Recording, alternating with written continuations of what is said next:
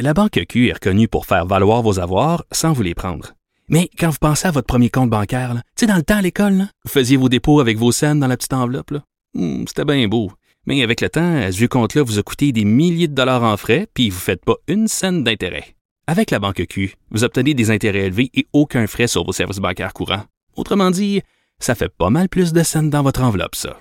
Banque Q. Faites valoir vos avoirs. Visitez banqueq.ca pour en savoir plus. Pendant que votre attention est centrée sur cette voix qui vous parle ici, ou encore là, tout près ici, très loin là-bas, ou même très, très loin. Celle de Desjardins Entreprises est centrée sur plus de 400 000 entreprises partout autour de vous. Depuis plus de 120 ans, nos équipes dédiées accompagnent les entrepreneurs d'ici à chaque étape pour qu'ils puissent rester centrés sur ce qui compte, la croissance de leur entreprise. A la solution à tout. Cube Radio. En direct à LCN. Mario Dumont et Philippe Vincent Foisy sont avec nous aujourd'hui. Alors, parlons du Parti québécois. Euh, le, le psychodrame qui est à toute fin pratique terminé. Pas de surprise, Mme Roy qui a tranché en faveur du statu quo. Mario, qu'est-ce que les péquistes ont gagné, à, part beaucoup d'attention médiatique et les, les lumières des projecteurs? Bon, euh, d'abord, oui, ils ont gagné beaucoup d'attention, ça, il faut le dire. Euh, je pense qu'aujourd'hui, quand même, moi, j'ai du positif et du négatif. Du côté positif, je trouve mhm. que euh, Paul Saint-Pierre Plamondon, ses collègues, nous ont, ont fait ça avec beaucoup de classe. Là. Nous ont évité tout ce qui aurait pu être du mauvais théâtre là-dedans, peut-être d'aller s'asseoir sur la chaise, puis de s'accrocher après barreau, puis de se faire sortir, puis ça. Alors, euh, complètement éviter là, tous ces scénarios de mauvais vaudeville. Ils l'ont fait avec dignité, ils l'ont fait avec classe, ils l'ont fait dans le respect de l'institution. Ils ont testé, comme ils avaient dit, ils ont testé le système, euh, mm-hmm. ont respecté la décision. Euh, bon, du côté, la question que je me pose, en fait, euh, je, ne mets pas en cause qu'ils ont fait bouger les choses, ils ont accéléré les choses. Mais quand j'entends des gens parler d'une immense victoire, d'une bataille menée, moi, dans ma tête, quand tu mènes une bataille, puis une bataille courageuse, il faut que tu aies un gros ennemi devant toi. Là, ils ont mené bataille, mais sur un sujet où tout le monde était d'accord. Je veux dire, euh, la CAQ est d'accord, mhm. Québec solidaire est plus que d'accord. Ils militent pour ça depuis des années. Les libéraux se sont fait un petit peu traîner, là, tirer l'oreille, mais récemment, ils étaient d'accord. Donc, est-ce que tu mènes une bataille épique euh, sur un sujet où il y a l'unanimité? C'est là où j'ai un petit peu l'impression qu'ils ont fait un gros, gros, gros élan, mais pour renforcer une porte peut-être ouverte ou minimalement pas barrée, là en tout cas, ils se sont tenus debout jusqu'au bout. Euh, Philippe Vincent peut se demander aussi ce que vont faire éventuellement les cousins bloquistes à Ottawa là, quand ce hmm. serment va disparaître? Euh, oui, ben, ils ont déjà essayé hein, de, de l'abolir, euh, mhm. le serment, et ça n'a pas, ça a pas passé. Là. Les conservateurs et la plupart des libéraux euh, ont voté contre. Alors là-dessus, euh, je ne sais pas à quel point ils vont vouloir revenir à la charge. Ils vont sûrement peut-être essayer de s'assurer que la loi, quand elle va être adoptée à Québec, ne soit pas contestée. Mais de toute façon, les, les bloquistes sont toujours dans une drôle de position. Là. Ils sont dans un parlement d'un pays duquel ils veulent être séparés. Alors bon, ça peut, ils vont peut-être continuer de battre le fer, surtout si on a d'autres frasques de Charles III là-dessus. Euh, mais bon, je suis pas sûr qu'on va faire énormément de millage. Mais juste pour revenir rapidement à Paul Saint-Pierre Plamondon, mm-hmm. en bout de ligne, il va quand même avoir réussi quelque chose. Il va être le premier député de l'Assemblée nationale à siéger sans jamais avoir prêté serment à aucun monarque britannique. Alors, veut, veut pas, c'est quand même une grosse victoire symbolique et il va pouvoir dire, moi, quand j'ai commencé, je ne me suis pas parjuré et je mm. n'ai pas menti pour rentrer dans cette assemblée-là. Voilà. On aura peut-être aussi un jour un, tweet de Buckingham Palace, qui sait, enfin, la demande est faite. euh, maintenant, c'était euh, au cœur du discours inaugural de François Legault hier, là, cet objectif de 100% d'immigration euh, francophone. Le super ministre Fitzgerald Gibbon a dit ah ça va prendre des exceptions pour des secteurs de pointe. La nouvelle ministre Richette n'est pas d'accord. Bref, je posais la question hier à la vice-première ministre euh, Guilbeault qui était avec nous. On écoute sa réponse. Mais c'est sûr que le 100 c'est une espèce d'idéal, mais on ne pourra pas du jour au lendemain atteindre 100 Premièrement, on n'a pas le plein contrôle sur notre immigration. Si le fédéral nous donnait plus de pouvoir, en ce moment, on contrôle ce qu'on appelle l'immigration économique, environ 60% des immigrants. Alors, Mario, un double aveu. La cible de 100% c'est un idéal et de toute façon, il nous manque des pouvoirs.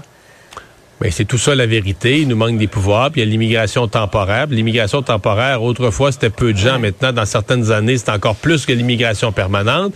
Et là, on n'a pas parlé de ceux qui entrent au chemin Roxham pour lesquels il n'y a pas d'exigence linguistique. Ça aussi, ceux qui entraient comme ça euh, de façon irrégulière, autrefois, c'était des petits chiffres, mais maintenant, ce sont des dizaines de milliers. Alors, Parce que 30 000 cette année. Ben, c'est ça. Donc, ça devient complexe, le dossier de, de l'immigration. Moi, ce que je retiens surtout du discours d'hier, euh, si je retiens quelque chose de général, là, c'est que l'aveu du premier ministre que la loi 96, quand même récemment adoptée et qu'il mettait dans son bilan comme un effort important en matière linguistique, lui-même constate que les, choses se dégradent suffisamment vite, que les chiffres sur l'état du français sont suffisamment inquiétants, que déjà un an après l'adoption de la loi 96, lui-même reconnaît qu'elle est probablement pas suffisante et qu'il faut qu'on continue à besogner sur ce terrain-là. Mhm. Vincent, avec les, pouvoirs en immigration que le gouvernement euh, possède actuellement, est-ce qu'on peut euh, imaginer renverser la tendance, la tendance lourde? On peut. Euh, ça va prendre quand même quelque chose. Euh, ça va prendre plusieurs choses. D'abord, ça va prendre de bonnes données. Et ça, là-dessus, le tableau de bord de François Legault va mhm. aider. C'est sur quoi on va se baser? Est-ce qu'on se base juste sur la langue maternelle? Donc, quelqu'un qui parle espagnol à la maison, mais qui travaille en français n'est pas un francophone? Est-ce que c'est ça le genre de chiffre mhm. important ou c'est plus la langue parlée au travail ou la deuxième, troisième langue, la maîtrise du français? Donc, cette donnée-là, ça va la prendre de façon plus précise. Après ça, c'est aussi un aveu d'échec de la francisation. Là. Quand on nous dit que ça ça prend 100 des immigrants économiques qu'on choisit. C'est un aveu que les programmes en ce moment actuels qu'on a mis en place sont insuffisants, qu'ils ne parviennent pas à atteindre leur cible. Et donc là-dessus aussi, il va, va falloir continuer de travailler là-dessus, les bonifier, faciliter l'accès à ces programmes-là, utiliser l'argent que le fédéral nous envoie pour franciser davantage de monde, puis après ça aussi arrêter de confondre les gens avec des 100 de 60 de 40 dont on sait plus exactement de tous les pouvoirs. Faites un portrait clair de ceux et celles qui sont ici, les immigrants temporaires, les travailleurs étrangers temporaires, les étudiants sur des visas, mhm. qu'on ait un vrai portrait de la situation pour qu'on soit en mesure de prendre des bonnes décisions qui ne sont pas uniquement basées sur la politique. Oui, va clairement où on s'en va. Euh, maintenant, on, parle beaucoup de l'ingérence de la Chine depuis euh, quelque temps. Là. On sait que la GRC enquête sur l'existence euh, présumée de trois bureaux de police chinois clandestins dans la région de Toronto. Et là, aujourd'hui, Mario, le gouvernement Trudeau a demandé des explications à l'ambassadeur. C'est une sonnette d'alarme qui est venue d'un organisme spécialisé en droit de la personne d'Espagne et qui a dit que dans plusieurs mhm. pays, il y avait de tels, euh, de tels bureaux, de tels postes de police clandestins et le Canada était sur la liste de ces pays. Mais, tu sais, ça mhm. fait partie d'un réveil plus large là, sur la question de la Chine. prise de conscience au Canada euh, d'une certaine naïveté passée et pendant que nous on était naïfs, d'autres s'installaient sur notre territoire. Donc euh, bon, officiellement, la Chine dit que ces postes-là, c'est pas des postes de police, ce sont des bénévoles qui aident des gens, là, qui, des Chinois qui sont ici, euh, qui sont devenus citoyens euh, canadiens, mais qui ont aussi la citoyenneté chinoise, puis qu'on veut les garder en contact euh, dans les faits ceux qui sont des opposants au régime, les gens d'origine chinoise, qui sont des Canadiens, mais qui sont complètement opposés au Parti communiste chinois, eux, ils ont peur. Et eux considèrent que ce sont des postes mm. de police, puis ont peur de ces, de ces gens-là. Alors, comment le Canada a laissé s'installer ça sur son territoire? Aïe, aïe, là. Philippe Vincent, faudra aller plus loin, éventuellement?